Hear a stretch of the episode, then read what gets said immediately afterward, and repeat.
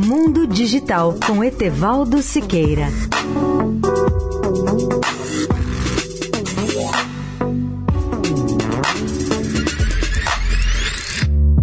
Olá, amigos da Eldorado. O projeto de lei que isenta de tributação os dispositivos de internet das coisas, IoT, deverá ser aprovado na reunião da Comissão de Constituição e Justiça e da Cidadania, CCJ.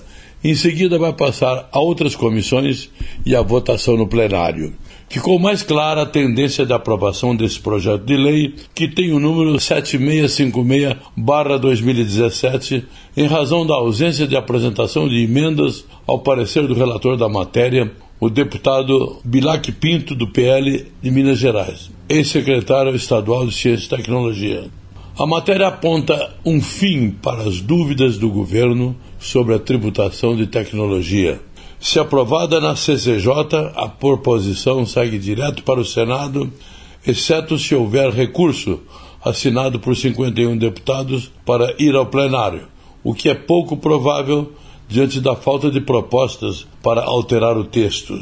O texto já foi aprovado nas comissões de Ciência, Tecnologia, Comunicação e Informática, CCTCI, e a Tributação de Finanças, CTF. Na CCJ, é discutido apenas a constitucionalidade da proposta. Para o relator, não existe nenhum obstáculo, nenhum óbice. De acordo com o projeto, fica zerado o valor das taxas e contribuições incidentes sobre equipamentos de internet das coisas.